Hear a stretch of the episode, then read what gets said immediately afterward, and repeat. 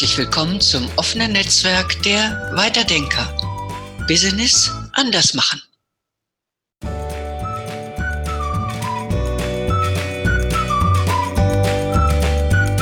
Hallo und herzlich willkommen zu einer weiteren Podcast-Folge von den Weiterdenkern. Wir sind noch in der Tür zur Zukunft. Und nachdem wir äh, die letzten Male so einmal eine Tür zur Zukunft aufgestupst haben, was Richtung Denkmuster, Wertesysteme ging und wir uns mit dem Bildungssystem und der Lust am Lernen beschäftigt haben, wird es, nein, die Umwelt hatten wir doch, jetzt hätte ich es doch fast vergessen. Die Umwelt und dem Mut, die Welt zu verändern, wird es heute darum gehen, um die Arbeit und die Wirtschaft. Genau. Wir, das sind wieder das bewährte Team von der Katharina Daniels. Kommunikationsberaterin bei Berlin, Georg W. Möller, Business Coach bei München und meiner Wenigkeit Maike Sander, Marketing- und Strategie-Consultant, ähm, ja, bei München im weitesten Sinne, beziehungsweise beim Chiemsee, könnte man fast sagen. Ja, heute geht es um Arbeit und Wirtschaft und wir werden einen kleinen Bogen spannen von der Historie über ja, wie man den Sinn der Arbeit findet. Es wird um Arbeitszeitmodelle einer Fleischwurstverkäuferin aus der DDR gehen. Und ich bin schon sehr gespannt und freue mich sehr und ich hoffe, wir werden alle richtig viel Spaß an dieser Folge haben. Katharina, du wolltest, glaube ich, beginnen. Ja, danke dir, Maike. Ja, ich möchte gerne einsteigen mit so einem ganz kurzen Bogen mal ganz weit zurück in unsere Vergangenheit, natürlich mit Bezug auf Arbeit. Was heißt das eigentlich? Heute denken viele, äh, die Lust an der Arbeit, das, äh, also das, was wir heute so mit, äh, sagen wir mal, mit konnotieren, ähm, Flow und so weiter und so fort, das sei, äh, ich sag mal, erst zu heutiger Zeit geboren. Das ist nicht richtig. Es hat über die Zeitläufe hinweg so viele immer wieder wechselseitige äh, Konnotationen äh, zu Arbeit gegeben. Die ollen Germanen haben Arbeit noch, da war es am schlimmsten. Die haben das als Sklaverei übersetzt. Also wer arbeitete, war ein Sklave. In der Antike war es auch noch sehr schlecht beleugnet. In der Antike war es so, dass nur derjenige, der unbedingt musste, arbeitete und diejenigen, die zu den besseren Ständen gehörten, äh, die investierten ihre Zeit lieber in edle Gedanken und ihren Körper, ihrem Körper was Gutes zu tun. Im Mittelhochdeutschen äh, war Arbeit übersetzt mit Mühsal, es war was Schweres, man musste sich quälen. Und dann kam um 1880 Tolstoi und sagte, was wäre denn, Leo Graf Tolstoi sagte, was wäre denn das Leben ohne Arbeit? er sah Arbeit als etwas, was unserem Leben, und da kam schon das erste, äh, da kam in Bezug auf Arbeit sehr intensiv der Begriff des Sinnes rein. Der sagte, es ist die Arbeit, die unserem Leben Sinn gibt und der erstmalig vielleicht wirklich in der Geschichte diese, diesen Zusammenhang schuf, Beruf und Berufung. Das wurde dann nochmal unterbrochen durch die Industrialisierung mit den ganzen Themen entfremdeter Arbeit, dass der Mensch äh, praktisch eine Art zweibeiniges Werkzeug war, um bestimmte Ergebnisse zu zeitigen, bis dann wiederum Ende des vorigen Jahrhunderts um die, zwei, äh, um die Jahrtausendwende herum das wunderbare Buch äh, erschien, wir nennen es Arbeit und damit wurde erneut äh, eine Kehrtwende eingeleitet, dass nämlich Arbeit etwas ist, so ein bisschen schon im Sinne von Friedhof Bergmann, äh, dass Arbeit etwas sein kann, was dem Menschen im tiefen Sinne erfüllt. Und äh, ich denke, das ist etwas, äh, wo wir heute auch äh, in diesem Verständnis, äh, ich sag mal, wo so ein bisschen auch sich so fast äh, eine Art, ähm, also gedankliches, ein gedanklicher Wettbewerb entsteht, äh, ist Arbeit noch etwas, was durchaus noch in vielen Unternehmen so gedacht wird, immer noch etwas, was primär dem Broterwerb dient und mit Freude eigentlich gar nichts zu tun hat? Oder ist es etwas, was uns im tiefsten Sinne erfüllen kann?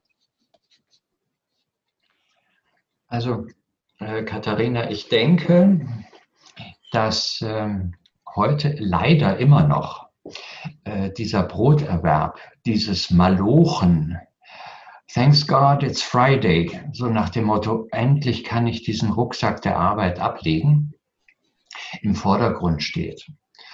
Sehr getrieben von den Medien, denen ich an dieser Stelle tatsächlich so ein bisschen ins Gewissen reden möchte. Ähm, beim Autofahren im Radio hören, äh, wird bereits ähm, am Mittwoch vom Bergfest gesprochen. Also wir haben es fast geschafft. Montag ist der Tag des Grauens. Wir haben fünf Tage vor uns.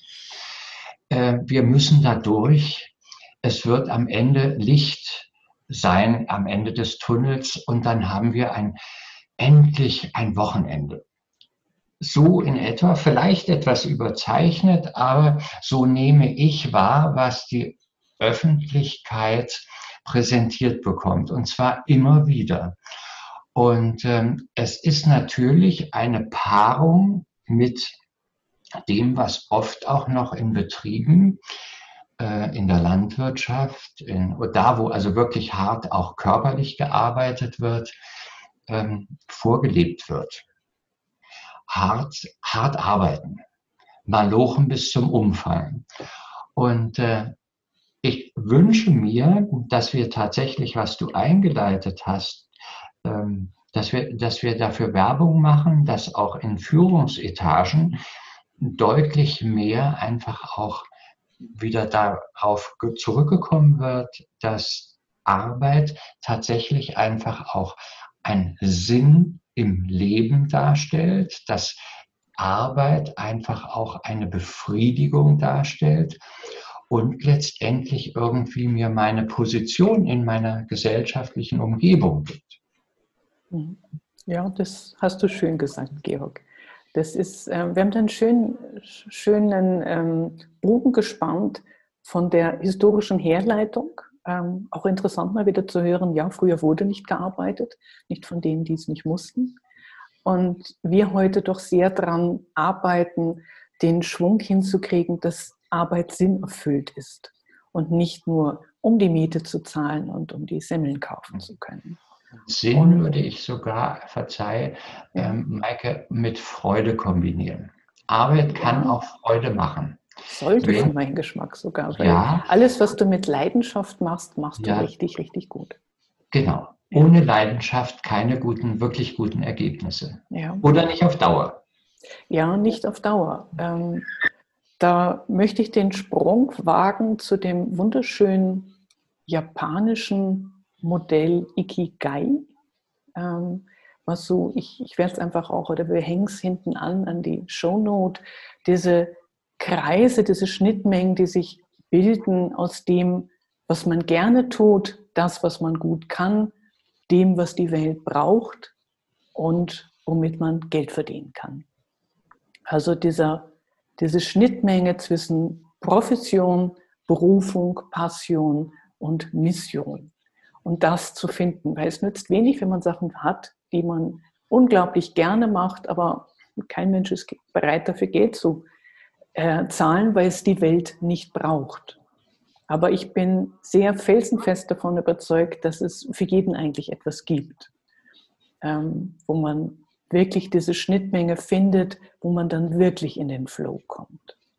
Deswegen ist das so wichtig, finde ich, ähm, bevor es überhaupt ins Arbeitsleben geht, während der Schulzeit, die Kinder, die Jugendlichen als Lehrer, als Eltern so zu begleiten, so zu beobachten, äh, möglichst zutage tretende Talente bei Zeiten tatsächlich offen zu legen, ähm, darauf aufmerksam zu machen und genau diese auch zu fördern. Denn ähm, ich, das geht schon im, im Spielalter von uns Menschen los, dass wir Neigungen entwickeln, dass wir Liebe zu etwas entwickeln. Also ich denke mal so an diese Klassiker, Mädchen aus dem sozialen Bereich werden, spielen gerne Schule oder Krankenschwester und Patient. Ja, und möglicherweise so. Oder da gibt es sicherlich auch andere Beobachtungen. So gibt es bei den Jungs, weiß ich was, die, die buddeln lieben, lieben gerne irgendwelche tiefen Gräben aus. Also, und in der Schule, äh, weiß ich was, ist einer besonders interessiert an, an physikalischen Abläufen. Und wenn da bereits die Lust am Lernen, die Lust für spätere Arbeit geweckt wird, dann kann ein Schuh draus werden. Und nicht äh, erst. Ähm, also möchte ich gleich mal rein, Georg. Es gibt auch Mädchen, die große Lust an physikalischen Abläufen haben. Genau. Und es gibt auch Mädchen, die eine ungeheure Liebe zum Beispiel zur Mathematik haben oder was weiß ich. Bin da immer so, das ist, äh, also wäre ich ein bisschen vorsichtig. Du hast jetzt so diese sehr stark, äh, also geschlechtlich zugeordneten Dinge genannt. Mädchen, Krankenschwester, junge Physik. Da wäre ich mal äh, sehr vorsichtig. Gut, ich, ich würde aber gerne was anderes anderes kommen ähm, äh, oder beziehungsweise nochmal so ein bisschen darauf Bezug nehmen, was Maike gesagt hat, dieses Ikigai, dieses etwas wirklich gerne tun, Liebe zu dem, was man tut. Äh, da gibt es ja immer auch wieder die, den sehr lebhaften Dialog bis hin wirklich auch manchmal zu gegenseitigen Beschimpfungen. Äh, so ungefähr, ja, das ist doch eine elitäre Geschichte. Ne? Dieses Beruf als Berufung, das können sich nur die leisten, äh, die, sage ich mal, ähm, mindestens äh, in einer akademischen Welt unterwegs sind, in der sie Freude an ihren Gedanken haben. Nein, Nein, äh, ich habe euch die Geschichte ja schon äh, mal erzählt. Ich weiß, Maike, als Ve äh, Vegetarier tust du dich mit dieser ähm, nahrungsbetonten Sache etwas schwer, aber trotzdem, äh, ich stand vor, ist noch äh, gerade mal ein paar Jahre her, stand äh, vor unserem äh, Einkaufszentrum hier und geriet in den Plausch mit einer Frau, die neben mir ihren Fahrradkorb bepackte und es stellte sich heraus, sie kam aus der ehemaligen DDR und war dort Fleischverkäuferin gewesen. Wie gesagt, Maike, bitte nicht zusammenzucken, Fleischverkäuferin. Und sie erzählte mir, welch ungeheure Liebe. Sie war jetzt äh, in Rente, wie sehr sie ihren Beruf geliebt hat, wie sie sich jeden Morgen freute, wenn sie in den Laden kam und liebevoll die Fleischstücke so hübsch dekoriert hat, dass die Leute, die dann vor ihrer Theke standen, sagten, ach, sieht das schön und appetitanregend aus. Ich finde das ein wunderbares Beispiel dafür, dass die Liebe zur Arbeit absolut nicht nur gekoppelt sein muss, sage ich mal, an akademische Ehren oder Würden. Ähm, ich kann das unterstützen. Ja, ja. Ähm, also, es gibt da einen Landschaftsarchitekten, den ich jetzt gerade vor Augen habe, der für mich jüngst gearbeitet hat, der eben auch diese Liebe äh, zum, zu seiner Arbeit und dann auch eben im Detail mir unter Beweis gestellt hat, indem er einfach, ja, er, er kam aus dem Akademikerhaushalt, aber er wollte gerne gewissermaßen, ich sag mal so ein bisschen äh, flapsig, er wollte gerne im, im Dreck, in der Erde arbeiten und hat einfach eine landwirtschaftliche Lehre gemacht und äh, Landschaftsarchitektenlehre so. Und hat dann ähm, einfach gesehen, dass das sein Ding ist und der ist beratend tätig, nämlich er, er verbalisiert seine Ideen, während er arbeitet. Und das hat einen kolossalen äh, Eindruck auf mich gemacht und das hat man auch in der Qualität seiner Arbeit gut sehen können. Also es muss nicht unbedingt ein Akademiker sein, der da ein Privileg hat, gut und freudig zu arbeiten. Es geht eben auch bei Fleischverkäufern und Landwirtschafts-, äh, Landschaftsarchitekten. Hm, ich würde sogar noch einen draufsetzen äh, und sagen, es geht auch im ganzen Reinigungsbereich, also dem Putzbereich. Da hatte ich jetzt äh, vor zwei Wochen eine Begegnung mit einem Team Frauen, die sich zusammengetan haben und diese Putzarbeiten, die Reinigungsarbeiten im Haus eben als kleines Gewerbe anbieten. Und die gehen wie ein Kampfgeschwader durch das Haus und ähm, sind, äh, ich habe es fast, ich habe es dann auch in dem Gespräch mit den drei Damen äh, verglichen mit der Zahnreinigung ähm, beim Zahnarzt, der professionellen. Die haben an Ecken gearbeitet, äh, die wollten sogar die Maserung hier aus der Marmorplatte rausarbeiten. Da habe ich dann doch bremsend eingegriffen, weil sie einfach besessen sind. Also so sauber war, glaube ich, der Klobürstenhalter noch nie. außer er wurde gekauft. Also selbst, der hat dann gesagt, ja, unter dem Deckel, da habe ich das jetzt nicht ganz weggekriegt. Also das fand ich schon faszinierend, dass sie einfach ähm, die Leidenschaft hatten, wir gehen raus und das gesamte Haus blitzt und blinkt und man findet kein Stäubchen mehr. Ähm, gut, das war jetzt nicht so ganz meine ähm, Intention, dass da gar kein Staubkorn mehr liegt und ähm, mir wäre es dann auf Dauer mit zum 160 Euro pro Woche dann doch ein bisschen viel. Ähm, aber es zeigt auch solche in Anführungszeichen niedrigen Hilfsarbeiten, die ja im Schnitt, wir haben ja das Pendant dazu, diese großen Reinigungsfirmen, die die Leute zu einem Mindestlohn anstellen, die können mhm. in der Regel kein Deutsch, die arbeiten für einen Apfel und ein Ei und kommen eben wieder in so ein fast ähm, industrialisiertes Abhängigkeitsverhältnis. Mhm. Und da haben wir inzwischen einen ganz guten Wandel und da würde ich jetzt mal den, den Sprung wagen zur Mündigkeit, weil mhm. die haben wirklich dann gesagt, wir machen das, wir machen das gut und wir wollen das machen. Und damit haben sie eine Selbstverantwortung geschaffen und gesagt, unsere Arbeit kostet aber den Betrag X. Ja, und das fand ich faszinierend, weil wir ja auch so die Diskussion öffentlich noch haben mit dem Grundeinkommen und was passiert, wenn alle solche Arbeiten nicht mehr machen müssen. Mhm. Und ich denke, es wäre eigentlich eine Befreiung. Also die Basis für diese von dir angesprochene Mündigkeit, äh, finde ich, äh, Maike, ist das Vertrauen das Vertrauen, ich bin ja in, irgendwann bin ich mal Chef oder Chefin, ich bin Auftraggeber, ich bin hm. jemand, der, wenn wir mal bei den, ich sag mal, handwerklicheren Arbeiten bleiben, der, der Aufträge vergibt. Und da würde ich gerne noch sehr viel verstärkter, als es bislang der Fall ist, wegkommen von diesem Order geben. Äh, die Mündigkeit dieser von mir beauftragten Menschen zu unterlegen mit Verantwortung, gibt den Menschen das Gefühl, sie sind was wert.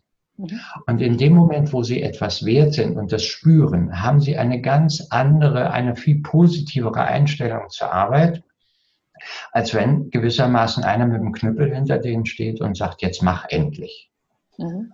Da, da machst du gerade den Ringschuss zu unserer ersten Folge mit den Glaubenssätzen Wertesystem. Du hast es ja. in der Einleitung auch schon gehabt. Wenn ich immer denke, die Arbeit ist furchtbar und ich muss auf das Wochenende hinarbeiten oder auf meinen Urlaub, dann vermiese ich mir selber mein Leben. Genau, genau. Ja.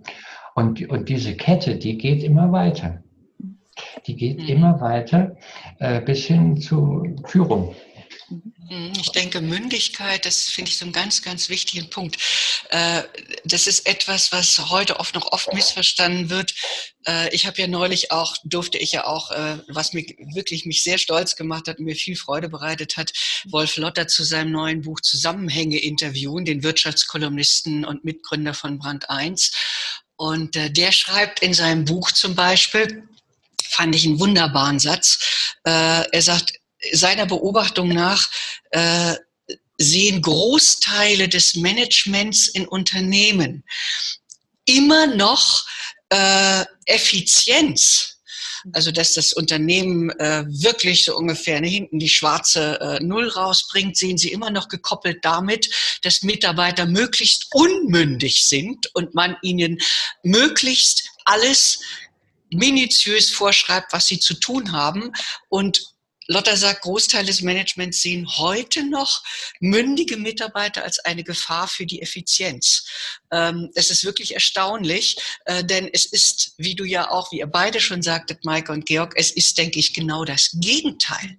Mündige Mitarbeiter und das hat auch ganz viel, Mündigkeit hat auch ganz viel mit Selbstbestimmtheit zu tun.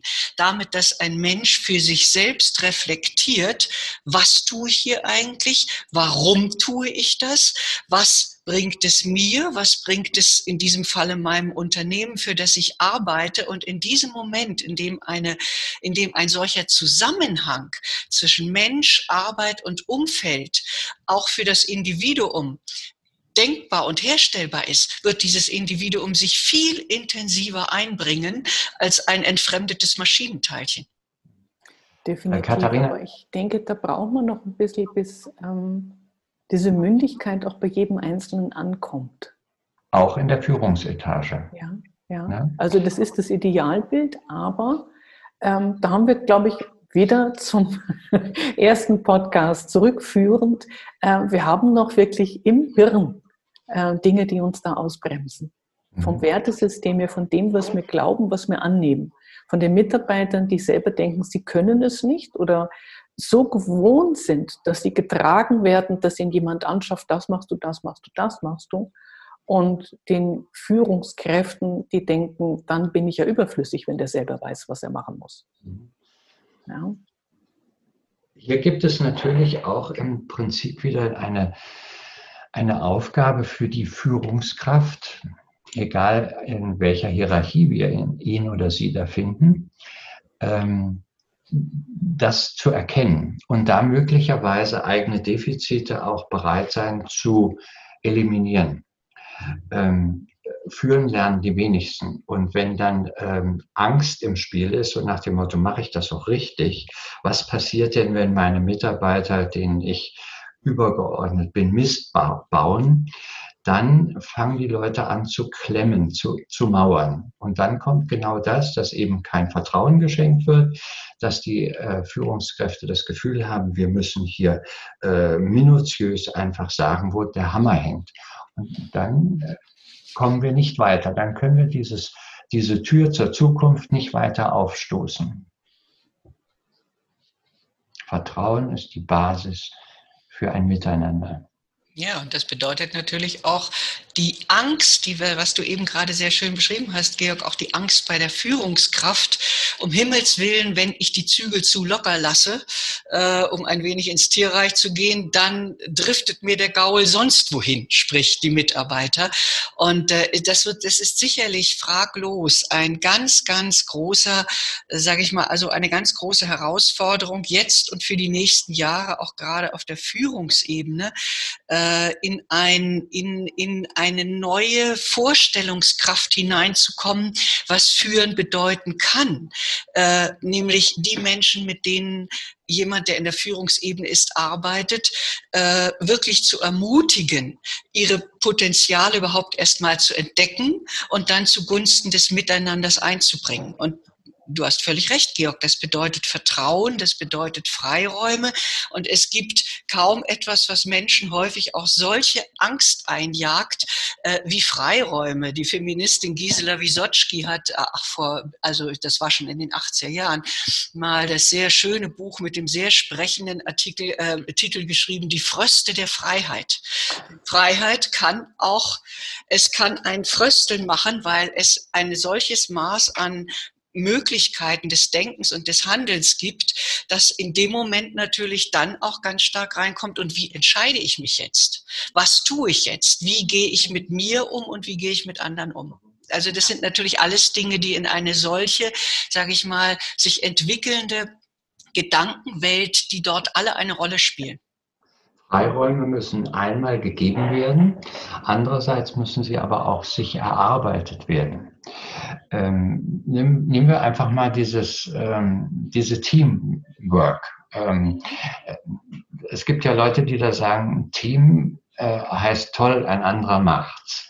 Und ähm, da haben wir genau das, wenn wir an sich gewohnt sind, ähm, Leitplanken äh, rechts und links zu haben, die möglichst eng sind, dann wollen wir auch nichts ausprobieren. Dann wollen wir auch nicht in die Haftung, ins Risiko gehen, mhm. sondern wir ducken uns weg. Und jetzt kommt genau die gute Führungskraft, die einfach auch Vertrauen schenkt und sagt, hey, sprengt doch einfach mal diese, für diesen Moment, für diese Teamarbeit einfach mal diese Leitplanken und entfaltet einfach mal eure Ideen und zwar auf allen Ebenen um einfach auch mal so richtig so ein Feuerwerk abzufackeln von guten Ideen. Und ich denke, dass viel mehr gute Ideen im Spiel wären, wenn ich als Chef sagen würde, macht doch einfach mal. Lernt aus Fehlern. Ihr seid die Ersten, die entdecken, wenn es in irgendeine Sackgasse geht oder wenn ein Fehler durch euer Arbeiten entstanden ist. Und dadurch da wird Energie, positive Energie, dann wird wirklich Flow freigesetzt und initiiert. Ja, da müsste ähm, die Angst ein wenig gemildert werden. Bei dieser Angst, wir mhm. haben es bei Unternehmen, bei Selbstständigen, die Angst vor der Insolvenz, die Angst vom Scheitern, die Angst vor den Fehlern. Mhm. Und wir haben es, es zieht sich durch von der ganzen Sozialisierung in der Schule, die Angst, was abgewatscht wird, sind ja die Fehler, da haben wir eh schon drüber gesprochen, aber diese, diese Angst, etwas zu probieren und was passiert und die Konsequenzen zu tragen, ähm, die zieht sich bei uns, also zumindest in unserer deutschen Kultur, sehr stark durch. Ja. Ja, in, da in denke ich, müsste man noch ansetzen. In Deutschland, eine, mhm. in Deutschland eine Pleite anzumelden, eine Insolvenz anzumelden, ist äh, fast so schlimm, als wenn du die Schwiegermutter verhaust. Ich glaube nicht so schlimm. Kommt auf die Schwiegermutter drauf an, aber äh, es ist, es ist Hast du solche Erfahrungen gemacht? Also in, nein, in Amerika ist es aber so, mhm. ähm, wenn du einmal tatsächlich wieder äh, deine Nase im Dreck hattest und mhm. sagen kannst, ich habe wirklich eine Pleite hingelegt, mhm. dann wird dir quasi Mut zum Wiederaufstehen gemacht. Ja. Davon ab, es, es, wird gewertschätzt, weil wenn du zwei, ja. dreimal ein Unternehmen an die Wand gefahren hast, zeigt es, du hast Erfahrung gesammelt und du weißt, ähm, wie die Edisons Glühbirne, tausend Wege, wie es nicht geht. Das heißt, du näherst dich immer stärker dem Weg, wie es funktioniert, mhm. als nicht gescheitert zu sein. Und mhm. das ist eine ganz andere ähm, Geisteshaltung, die dahinter steht. Ja. Gut, vielleicht sind die dann auch ein bisschen leichtsinnig, weil sie sagen, ein, zwei Mal, dreimal muss ich es machen mhm. Ähm, bevor ich wirklich ernst genommen werde. Aber hier ist es wirklich der Tod eines Unternehmers. Ja.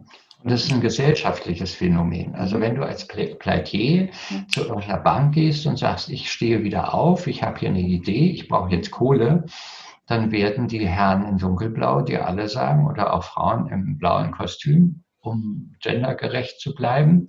Äh, das tut uns leid. Wir haben Ihre Zahlen angeschaut und das, äh, wir können Ihnen leider keinen Kredit geben. Mhm. Anders in anderen Ländern. Mhm. Ja, aber wenn du einmal gescheitert bist, wird impliziert, du scheiterst wieder. Wieder, genau. Und hier, du hast jetzt den Weg, wie es geht. Mhm. Ja. Ich würde auch noch mal ganz gerne auf diesen Punkt zurückkommen, äh, um auch so einen kleinen Schwenk hinzumachen äh, oder noch mal zurückzugucken was heißt Vertrauen und was heißt Freilassen. Das erleben wir jetzt bedingt durch die Pandemiezeit gerade besonders stark, indem äh, gezwungenermaßen für viele Unternehmen eben auch Homeoffice eingeräumt werden muss. Und das sind ja Dinge, sind, damit sind wir, denke ich, äh, in meinem Empfinden schon vollständig drin in der Frage Arbeitszeitmodelle. Was wird eigentlich als, sage ich mal, wertvolle Arbeit gesehen? Ist es das pure Absitzen über Stunden hinweg am Schreibtisch? Das ist ja das, wo viele Unternehmen ich kenne hier übrigens hier aus direkter Anschauung äh, einer Bekannten äh, in ihrem Unternehmen, äh, deren Chef schlicht und ergreifend sich weigert, seinen Mitarbeitern und Mitarbeitern, die wirklich prädestiniert wären für Homeoffice, ihnen Homeoffice zuzugestehen, weil er Angst hat. Kaum, so ungefähr, kaum ist der Fuchs aus dem Stall, tanzen die Hühner auf den Tischen. Er hat wahnsinnig Angst, dass Mitarbeiter, die er ins Homeoffice schickt, äh, dass die dann ihre Arbeit nicht mehr tun. Und äh, erkennt nicht oder will nicht erkennen, vielleicht ist er auch einfach äh, nicht mehr fähig dazu, äh, da noch einen solchen Switch im Gedankengebäude zu machen, dass gerade bei Menschen, die in seinem Unternehmen arbeiten, die Leistungen erbringen, die sich an dem bemessen, was sie an Ergebnis zeitigen. Und ob ich das Ergebnis jetzt am Schreibtisch im Unternehmen erziele oder ob ich das Ergebnis an meinem Büroschreibtisch zu Hause erziele, das tangiert ja das Ergebnis nicht. Aber das ist immer noch, denke ich, etwas, was ganz schwer fällt, Menschen den Freiraum zu lassen und ihnen das Vertrauen entgegenzubringen, dass wenn sie nicht unter direkter Beobachtung sind, dass sie wertvolle Arbeit leisten.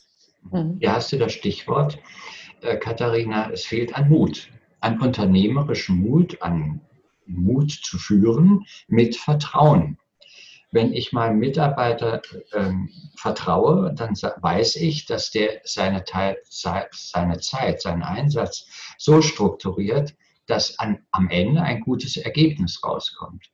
Ob der jetzt in seinem Büro äh, Däumchen dreht oder zu Hause, äh, kann mir wurscht sein, solange er ein ordentliches Ergebnis abliefert. Und damit er ein äh, gutes Ergebnis abliefern kann, schenke ich ihm Vertrauen und sage, du kannst jederzeit zu mir kommen, wenn du irgendwie an Grenzen stößt, wenn du nicht mehr weiter weißt, wenn du Fehler entdeckt hast in unserer bisherigen Planung.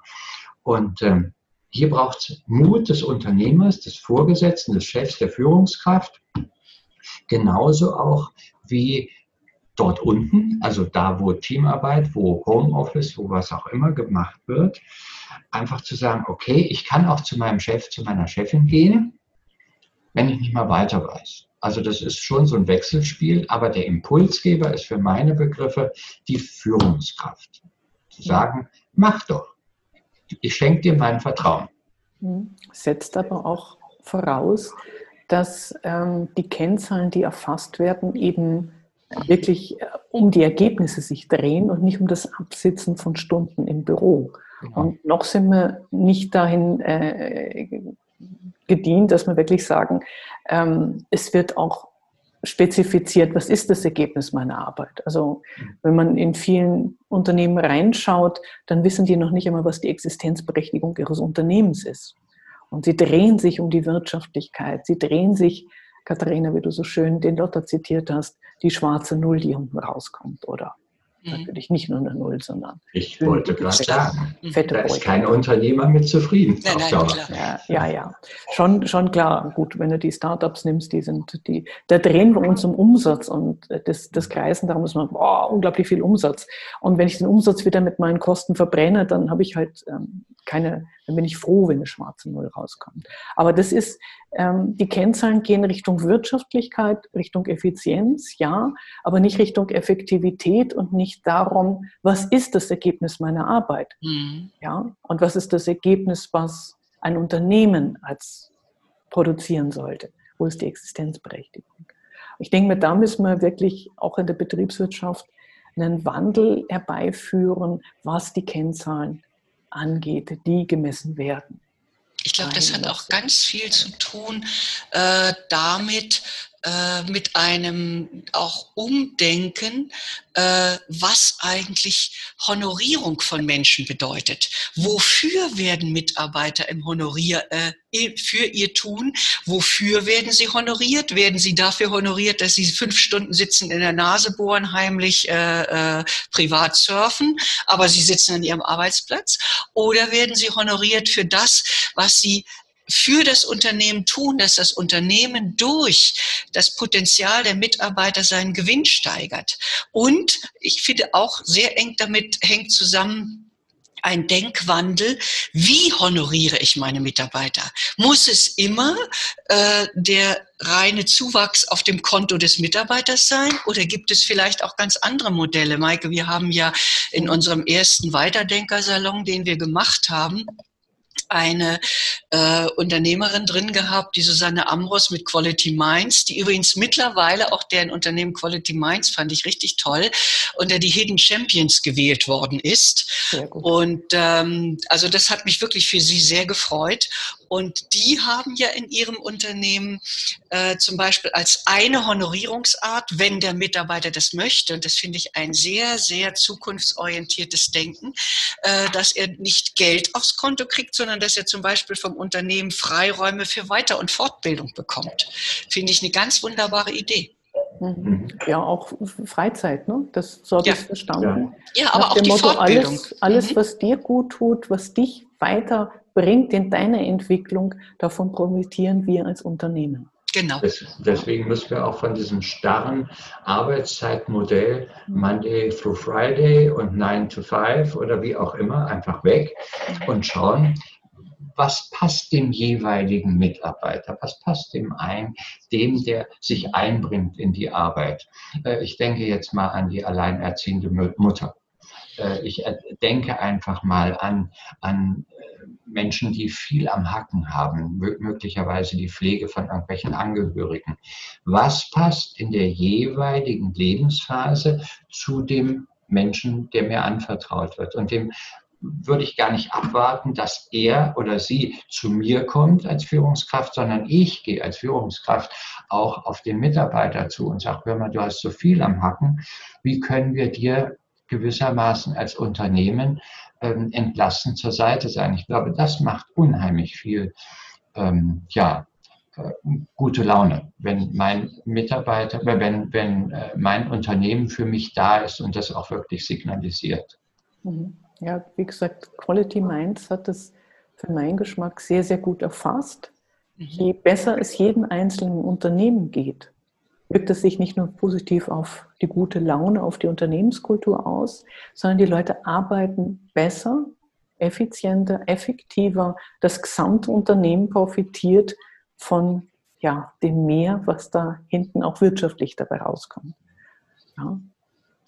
Also ich glaube auch, dass äh, wenn ein, ein Zeitgeist neu formuliert wird, ähm, einfach auch die Zukunft, die sicherlich gerade auch jetzt durch Corona, äh, durch äh, weltweite wirtschaftliche Instabilitäten äh, gekennzeichnet ist, da auch, ähm, ich sag mal, neuen Schwung kriegen kann oder wird sogar. Mhm. Ähm, weil einfach äh, nicht nur eine einzelne Person jetzt ähm, stärker in den Flow kommt, äh, mit Freude an der Arbeit äh, einherzugehen, sondern es werden ganze, ganze Unternehmen, ganze Branchen, ganz, die ganze Arbeitswelt mhm. einfach mit neuem Wind in den Segeln ausgestattet. Und das bringt für meine Begriffe, äh, öffnet die Tür zu, zu zukünftigen mhm. erfolgreicher und nachhaltigerem Arbeiten. Mhm. Und ich denke, da sollten wir auch immer wieder über den Tellerrand schauen, zu anderen Disziplinen, zu anderen Branchen und ähm, das auch wirklich partizipieren, dass es halt, ähm, ja, wir nicht einfach in unserer eigenen Suppe immer schwimmen, sondern einfach schauen, was, was machen andere und was kann man davon mitnehmen, anwenden und ähm, ja, die gesamte Gesellschaft weiterbringen. Es hängt ja alles zusammen. Ja, also das, was wir auch schon abgebildet haben mit der Podcast-Reihe Tür zur Zukunft, ähm, die Entwicklung jedes Individuum, jedes Einzelnen, die Entwicklung ähm, in der Wirtschaft, in den Unternehmen. Ähm, es hängt zusammen und wir müssen ähm, an den kleinsten Punkten, denke ich, mit den Hebel ansetzen, um wirklich was zu bewegen. Und da finde ich schon das, was, sage ich mal, zwangsweise durch die Pandemie bewegt worden ist, doch durchaus sehr, sehr positiv. Also die negativen Seiten davon will ich, weiß Gott, nicht ausblenden oder kleinreden, ähm, aber konzentriert auf das Positive, muss man sagen, haben wir da schon Wandlungen angeschoben. Und ich bin sehr gespannt, was, sage ich mal, noch so in den nächsten 10, 20, 30 Jahren äh, passieren wird. Also ich denke auch, dass Denk, äh, sag mal, das gesamte Denken sowohl im Unternehmen, in der Innenschau, als auch wie das Unternehmen sich wiederum als Teil eines globalen Miteinanders verhält. All das sind Dinge, die immer stärker ins Bewusstsein rücken. Also ich finde immer wieder, der Wolf Lotter hat den Titel seines Buches schon wirklich genial gewählt, Zusammenhänge, wie wir lernen, die Welt wieder zu verstehen. Und das ist meines Erachtens eben auch etwas, was in der Wirtschaft immer stärker auch in das Denken Einzug hält. Auch die Verantwortung, äh, die damit einhergeht, A, in das Unternehmen hinein. Wie gehen wir selbstbestimmt im Unternehmen miteinander um, indem jedes Individuum mitdenkt und aus seinen Möglichkeiten heraus dazu beiträgt, dass dieses Unternehmen sich erfolgreich positionieren kann, aber auch eben weit über das Unternehmen hinaus. Das Unternehmen immer stärker auch im Blick haben, wie gehen wir zum Beispiel in der Lieferkette mit unseren Zulieferern um. Äh, wie gehen wir damit um? Das sind alles Fragen auch der Glaubwürdigkeit. Äh, wo wir zum Beispiel fertigen lassen, wo wir produzieren lassen, wie verantwortungsbewusst und was du schon sagst, Maike, da schließt sich überall, sind Zusammenhänge sichtbar. Mhm. Zum Beispiel in der Frage, wie produzieren wir, wo lassen wir produzieren, beuten wir Menschen in, ich hasse diesen Begriff, mir fällt im Moment kein besserer ein, in sogenannten Drittweltländern beuten wir sie aus, äh, wie bezahlen wir sie anständig, wie können wir Produktion äh, im heimischen Lande lassen und so weiter und so fort. Das sind alles Dinge, das hat zum Beispiel auch mit Umwelt zu tun, was du schon sa sagtest, Maike. Wir haben auch in unseren vorigen Podcast rein. Georg, du hast den Link gespannt äh, zu dem, was wir in dem Podcast Schule und Lernen hatten. Wie wird eine Geisteshaltung bereits von Kindheit an äh, geschaffen? Das alles sind Dinge, ich, ich habe ein sehr positives Gefühl, vielleicht auch nochmal wirklich provoziert durch die Pandemie, in der wir sind, dass wir äh, doch in ein Denken zurzeit, auch bezogen eben gerade auf die Wirtschaft, äh, des Zusammenhänge Erkennens hineinwachsen und dessen diese Zusammenhänge klug zu nutzen. Ja, also das kann ich nur unterschreiben. Ähm, also weit weg von diesem America First. Ähm, aber da steckt schon ein, ein ausgesprochen positiver Gedanke hinter, wenn man ihn nicht missbraucht. Ähm, wir können global denken, aber wenn wir zunächst erstmal uns auf unsere eigenen Kapazitäten konzentrieren, auf unsere eigenen Fähigkeiten und auch mal wieder überlegen, wie können wir einfach ähm, unabhängiger, freier auch zu Hause hier in Deutschland oder zumindest in Europa arbeiten und müssen uns nicht in die Fänge von irgendwelchen totalitären Staaten begeben, nur weil die aufgrund ihres Machtsystems äh, billiger produzieren, dann haben wir die große Möglichkeit, einfach auch Arbeit hier nicht nur zu binden in unserem Land, sondern wir können sie auch noch expandieren lassen. Wir können sie ähm, einfach sicherer machen, weil die Arbeit zu verlieren ist auch hier bei uns in unserer Gesellschaft immer eine ganz große, mit großer Angst verbunden. Wenn wir aber genügend Arbeit haben, und das war ja bis vor der Pandemie der Fall, dann können wir einfach auch sehen, wie wir ruhiger, wie wir zufriedener einfach unsere Ressourcen ausspielen können. Ja. Ähm, ja, da machst du jetzt gerade noch mal ein kleines Fass auf, Georg. Das denke ich mir, das führt jetzt doch ein bisschen weit, zu weit und sprengt den Raum von diesem Podcast.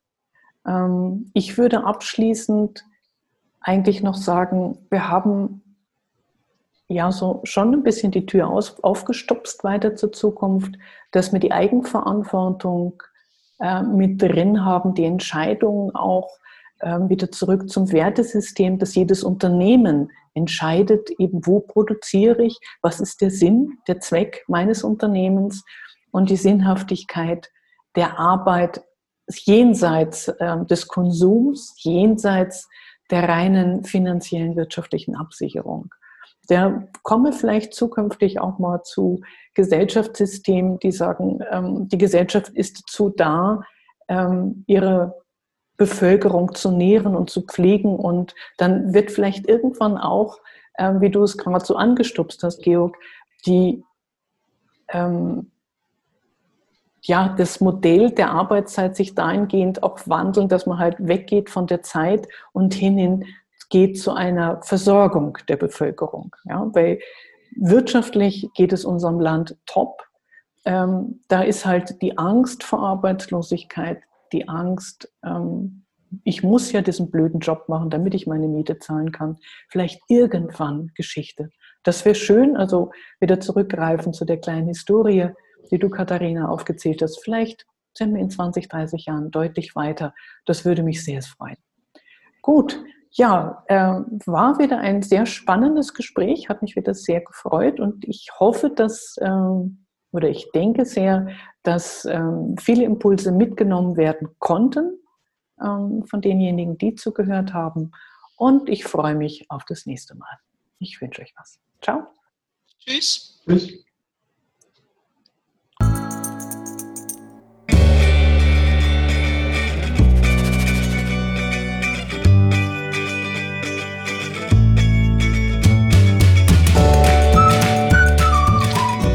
Das war Ihr Weiterdenker-Talk. Inspiration, um Business anders zu denken und anders zu machen.